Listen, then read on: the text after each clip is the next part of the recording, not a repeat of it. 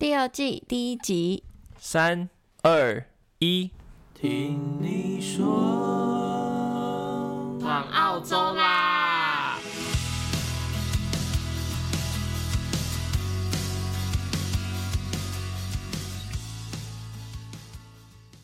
嗨，大家好，我是 Ting。好久不见，大家好，我是 Nick。距离我们上次录音好像有一段时间了。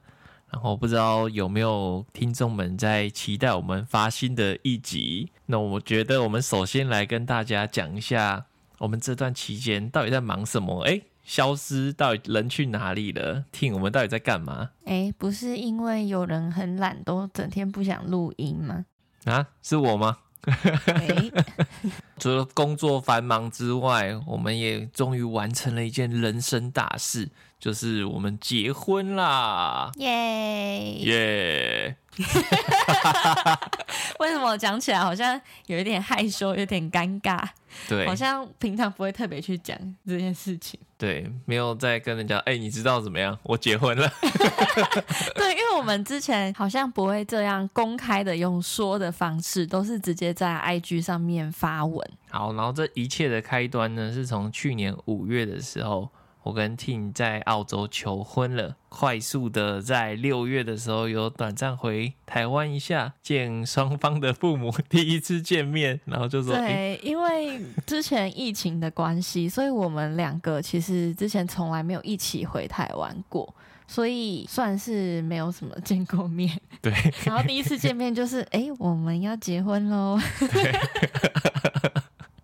对 Surprise！对，所以这算是我们去年就是回台湾的其中一个原因，然后也开始有讨论说，哎，那需不需要办婚礼？然后场地整个形式要是怎么样？其实我们才在台湾待了两个月，然后又马上回澳洲了。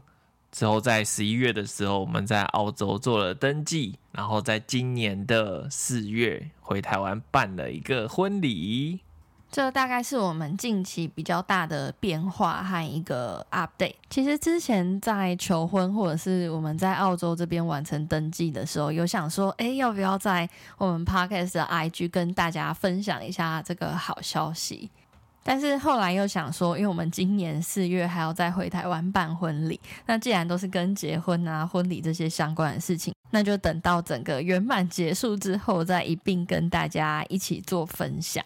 而且大家都说，在筹备婚礼的时候是两段关系最脆弱的时候，哎、欸，所以这个是呃没有十足的把握，我们还没有很想要完整的呈现给大家。这个是什么意思？没有，没事，是我们最后还是非常坚定不移的完成了这一切。Good job！大家有看到我现在的眼神？好，我们等一下私下解决。非常犀利。那我们进主题喽。先来跟大家聊聊为什么我们要从第一季转换成第二季。那其实一开始呢，我们是真的想要用时间来分季的，就想说，哎，那这样可能一年一季或者是怎样的，好像刚刚好。但没想到呢，后来我们都在与生活奋斗啊。就是第一季的时候，大家应该有发现，就是我们好像都隔一两个月，或者是蛮久才做更新的。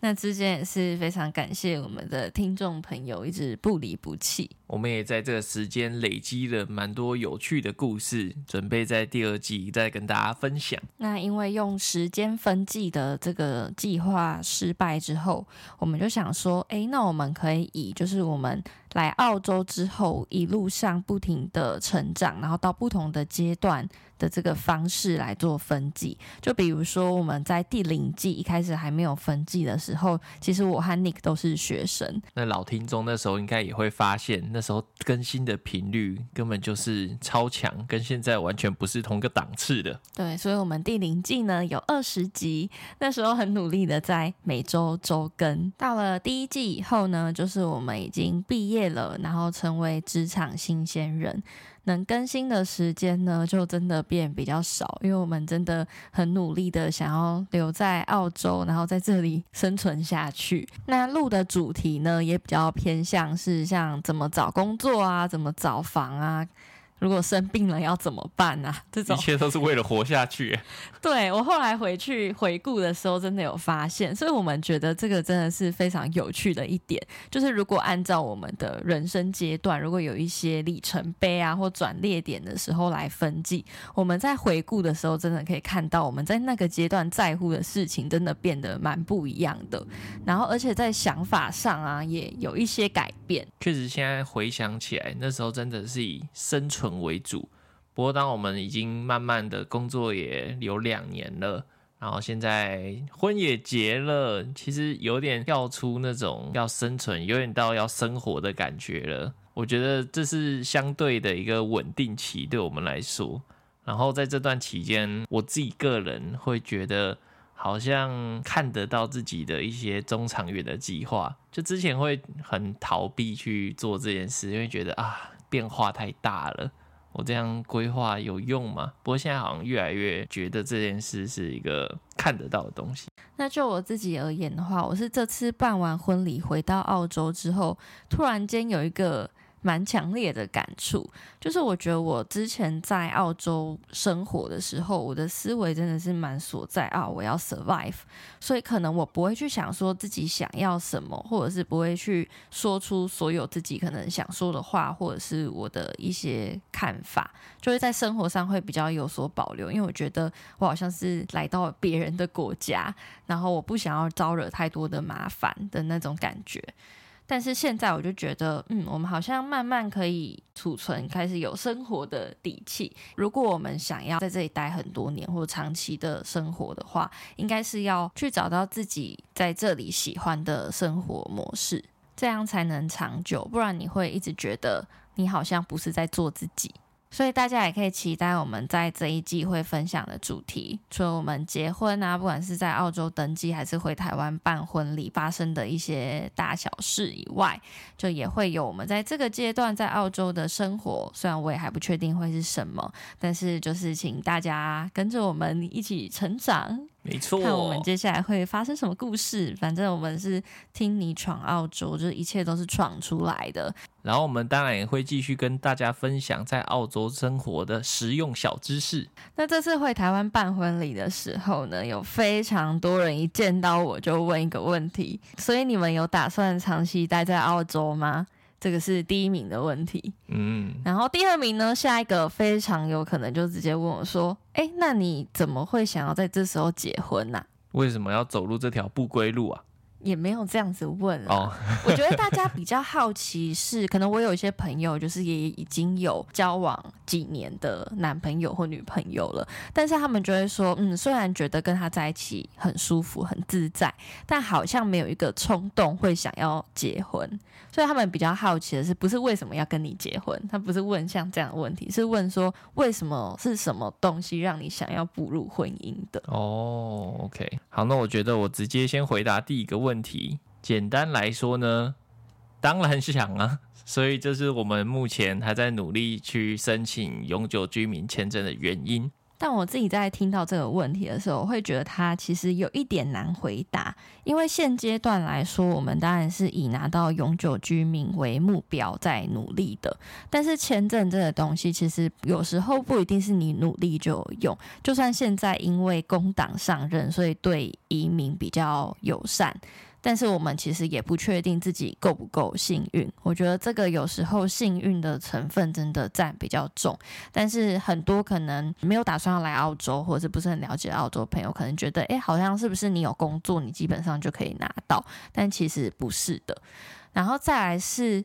我有没有想要一直待在澳洲？我其实自己也还不是很确定，就是我未来可能五年、十年后，我自己到底会在哪里？但我们现在为了这个努力，只是想说让自己多一个选择。如果我今天已经在这里念书，也找到工作，这是我们可能目前最靠近拿到 PR，就是永久居民的机会了。所以如果可以抓住，当然是可以先抓住再说。但是之后的事情，其实就真的还蛮难讲的。这个会连接到第二题，就是为什么想步入婚姻？我觉得它之间是有一点联系的，就是对我来说，就我我不知道 Nick 等一下会怎么回答，但是对我而言，我觉得其实我们两个是在澳洲这边才认识的，所以我们一路其实在这四年内经历过非常多不同的阶段。从我们在刚认识的时候，我们都还是个学生，那时候真的是。还蛮艰苦的，我自己觉得，因为我们也不想要跟家里可能拿太多钱或者是怎么样，所以那时候就真的是穷留学生的生活。从一路这样子的阶段，然后到我们毕业后，真的很茫然，就是因为疫情又来了，然后我们很多朋友又都回台湾了，真的是。那时候就一直在想，说我到底要不要在这里继续留着？加上那时候又还找不太到一个真的说很稳定的工作，或者是自己喜欢的东西，就会有很多的挣扎和不确定性。其实，甚至到今天，我们刚刚讲说，我们已经步入到一个稳定期了。但其实，我觉得在国外，你没有拿到身份之前，我们永远都是在跟不确定性相处的。很多我的朋友就会说：“哦，我想要等到我稳定的时候，我再结婚。”但是对我来说，我觉得，诶，我们这样待在国外，那怎样子叫做稳定呢？然后回想起我们过去四年相处的点点滴滴，我会觉得，我为什么一定要等到稳定？就是我们一起建立了在澳洲这边这么多的生活，为什么我有点想哭啊？怎么办？对，我们在这么不稳定的状况都可以走到现在了。对，就是觉得真的可能跟在台湾不太一样吧。就是我们在澳洲，就是所有这些真的都是靠。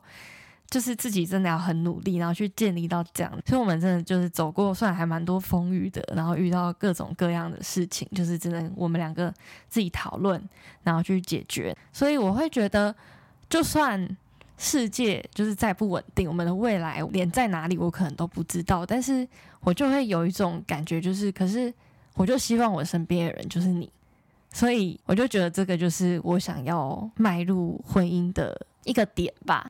哇！直接告白起来，哎、欸，听得我好害羞啊，怎么办？对，而且之前那时候 Nick 求婚，然后我答应之后，其实有一阵子我也有在一个很迷惘的状态，我就想说，结婚不结婚到底有差吗？就是结婚的意义到底是什么？然后那时候我在 YouTube 就看到一个影片，我后来也有跟 Nick 分享，应该说我觉得他几个点都还蛮吸引我的，就是他就讲到说，像结婚其实就是在跟世界宣告说。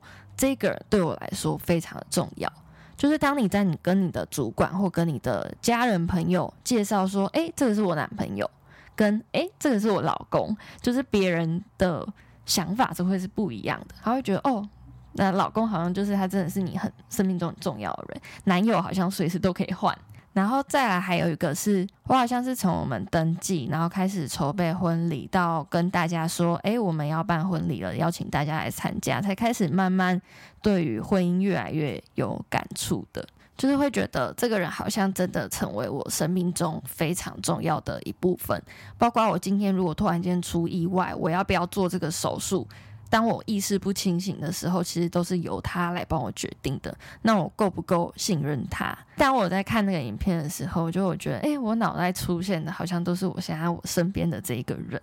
哦哦哦哦哦！觉得我现在再讲下去，旁边的那位会越来越骄傲，就是得意忘形，很开心。他现在表情就是一副害我现在有点快要讲不下去。那不然你来分享一下好了。好，我觉得。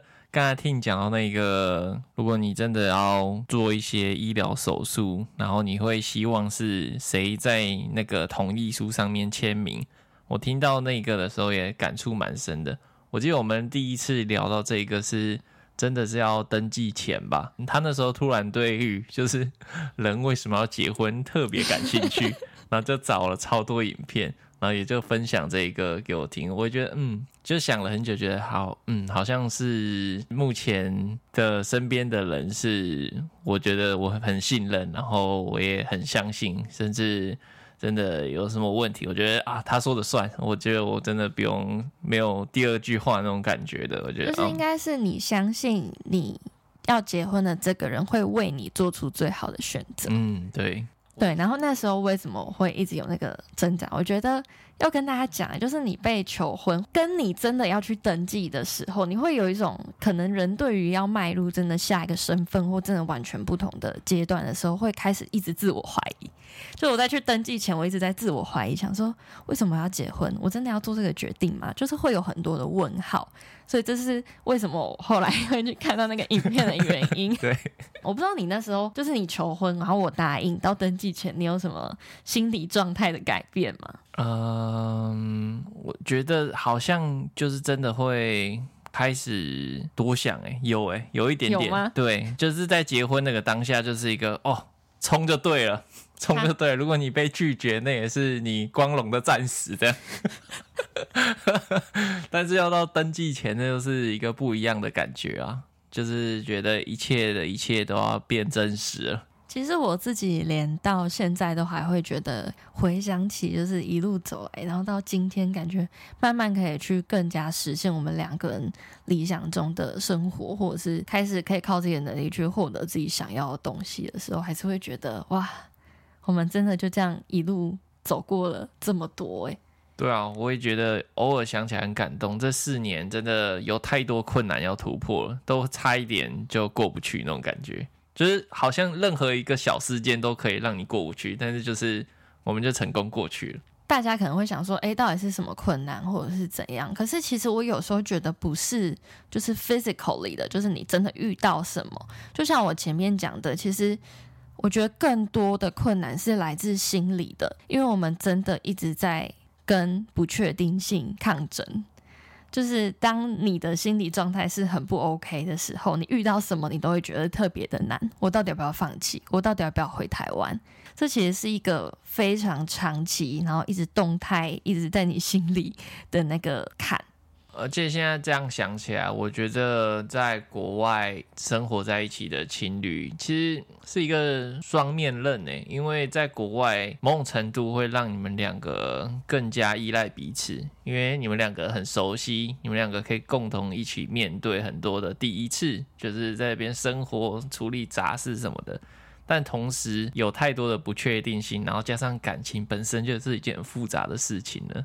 所以这样两个交杂起来，会有更多就是小事情会让你们差点 hold 不住。而且我觉得更难的是两个人对于未来的规划。其实，在那时候疫情还没爆发之前，我原本应该会是比 Nick 提早一个学期毕业。那时候我们讨论这个，就常常会吵架。就是我毕业之后，那我到底要直接去其他国家？还是我要回台湾，还是我要继续留在这？因为我那时候很担心，说我我在这里会找不到工作，然后但是 Nick 还要在这里一个学期，所以其实是有点不确定到底会发生什么事的。然后我知道，其实很多在国外的情侣可能也会遇到这样子的问题，因为如果一其中一个人他决定要回台湾了，那其实这段关系就很难再继续。如果另外一方想要长期留在这里，我刚刚讲完这句话，发现我的语法有错误。我最近可能因为太少录 podcast，然后比较少做这种，就是我跟 Nick 平常当然会用中文聊天，但是 podcast 是一个好像比较我们会希望给听众一些就是比较多的思考和真的讲出我们更多的想法，所以它会是比较、就是、有架构性的，对，有架构性的。然后我的脑袋就是突然间有点转不过来，最近就觉得我的中文真的好烂啊，然后英文也没有变好，所以我们现在刚回来录 podcast。所以我们会努力练习我们的中文表达能力，希望听众在听到的时候就听得懂意思吧，听得懂就好。就是很不负责任的一个。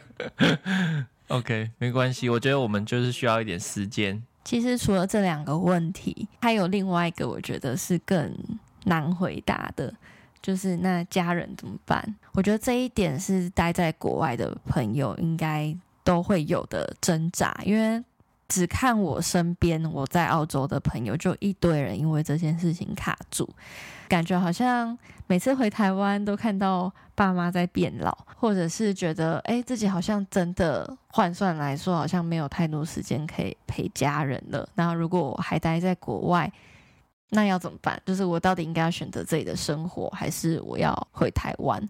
我觉得老实说，如果每个人都仔细想想这个问题的话，都会觉得很可怕，因为你就会努力的去算说，哎，我一年可以回去几次，几天？那我在国外生活几年？父母现在可能呃年纪到底是到多少啦？你就可以大概推算，哎，我们可以相处的。天数到底剩多少？我觉得我个人比较幸运的是，家人、哥哥、爸爸妈妈都还蛮支持我，就是在国外追求自己想做的事情。然后我也努力都把握每一次回去陪家人的机会，然后没事打电话。虽然我觉得我有时候会忘记，但是 但是这就是在国外你能尽到的。然后我觉得很重要，就是你能不让在台湾的家人担心，就是一份贴心。因为想想看，其实你在国外出什么事，那家人也是担心直接炸棚的，所以对，这是我能做到的最好的事。我觉得 Nick 讲的这几点我都还蛮认同的。就是首先当然是非常感谢我们的父母都非常支持我们的决定，然后让我们。在国外可以没有后顾之忧，然后去完成我们自己想完成的目标。再来就是，我觉得有一些影片啊，看起来就会觉得，嗯，好像很可怕。我们跟父母相处的时间真的没有太多。但其实换另外一个角度说，也因为我们在国外，所以我们每次回台湾的时候，我们会更加珍惜和父母朋友相处的时间。那个陪伴，我会说它是更有。就是 quality 的，就是我是花这个时间，我是真的都在陪伴你，我不是在滑手机。可是其实还蛮多，就算跟父母住在一起，但是可能常常都是在滑手机，就是连吃饭，我回台湾也看到很多，就是可能很多人吃饭都在滑手机，就好像没有这么的努力想要了解对方的生活或跟大家聊天。对，所以我觉得有时候这可能也是一种距离产生的空间和美感。会让我们更加珍惜每一次，但但每次在机场，我真的还是觉得啊、哦，超级难度过那一关的，就是都会觉得很难过，就是很不容易。常常就会觉得啊，我是不是干脆不要走了？就是会有一种很想留下来的那个感觉。像我们这一次办完婚礼，可能因为你知道，在婚礼上的那个情绪会更满，所以我在离开机场的时候，就算我们下一个地方不是要回澳洲工作，我们其实去巴厘岛玩了大概十天，我还是觉得天哪，就是很不想离开。对，就是有一种。我觉得你每一次如果在机场都无法知道下一次什么时候见面，都会难过。如果知道的话，我觉得会好一点。听哭哭了，可能因为我们去年回台湾的时候，我们是一边在工作的，所以要担心的事情比较多。但是今年回台湾的时候，我们是把假全部请掉的，然后所以有更多的时间去陪伴，不管是我的爸妈还是 Nick 的家人。然后我就有一种突然间。你知道吗？就是在澳洲，我们下班就是只有两个人，然后我们可能就啊、呃、吃饭、看剧，然后分享一下自己彼此的生活，跟那种你在台湾是全家坐在客厅，然后说哎要吃什么啊，然后一起分享闲话家常的那种感觉，这是我们在澳洲没有办法拥有的，没有办法拥有的吵杂。好啊，可能我自己个人比较感性一点，所以我其实有时候很不想去想这些事情，就是我还可以把自己 hold 在一个理性的范围内，就是我一旦越界了，我觉得哦一发不可收拾，非常的可怕。对对，但 Nick 就比较理性一点，他有时候就是比较不会有这种感觉。我觉得我情感方面的接收器没有开的那么满。我只是想要跟大家分享一下，我们这次回台湾的时候，大家最常问的几个问题和我们目前的一些想法而已。好，接下来回归理性的状态。太好了，我们要来分享一下呢，我们在这第二季。新加入的元素，那第一个呢，就是听众投稿。不论你有什么在外闯荡的故事啊，有烦恼、疑难杂症，你都可以填写表单，然后和我们分享一下。然后我们会在节目里面分享，然后或是给一些回应啊。但如果你只是想要跟我们说一些悄悄话的话呢，就可以直接私信我们的 IG。因为在听众投稿表单内的内容呢，都是我们会在节目当中念出来的，就会以匿名啊，或者是你可以填写昵称的方式。但是如果你只想要让我们知道，那就请大家去私讯我们的 IG 哦。那第二个呢，好，刚刚 Nick 叫我来介绍，就是抖内支持的活动。就是如果你喜欢我们的节目，或觉得我们提供的资讯啊，或一些故事有帮助到你，就也欢迎你们到我们的抖内连接里面给我们一些支持。那在那个页面呢，你可以留言给我们。那我们收到之后呢，我们就会在 IG 的限动当中做一个分享，然后来感谢大家。我们这里呢，也想要给一个回馈，抖内五百二十元或者是以上的金额或者是方案的话，可以在留言区留下你的地址，我们会在下次旅行的时候就会寄一张明信片给你。当然，如果你想要指定谁写的话，你也可以在上面 留言注明。嗯，FYI，Ting 写字比较漂亮。对，我也是觉得我写字比较好看。但有在听我们节目的老听众应该都知道，Nick 就是走比较幽默活泼路线的，所以如果想要这个风格的话，就可以指定 Nick 写。但能不能看懂就，就你还应该是可以看懂吧？那我尽量。好，好，那不管是那个听众投稿，还是抖内支持的连接呢，都可以在资讯栏或者是我们 IG 的首页连接里面找到。那今天的节目就到这边告一个段落啦。如果你还没有 follow 我们的 IG It's TN Talk，赶快 follow 起来。对，我们现在呢已经有九百八十五个 followers 了，希望大家不要忘记帮我们按爱心、留言或分享出去，让我们早日破千.也让更多人听见我们的声音。那之后呢，在我们 IG，我们也想要让大家看见我们更生活的一面，所以 Nick 已经决定要接下这个重担，然后来分享一些短影片，就是会透过 Reels 的方式呈现。那如果你觉得，哎，怎么这么久还没出，怎么都还没等到，大家记得找 Nick。嗯、好，Ting Nick，我们两周后在这里听你说，你说，拜拜。拜拜。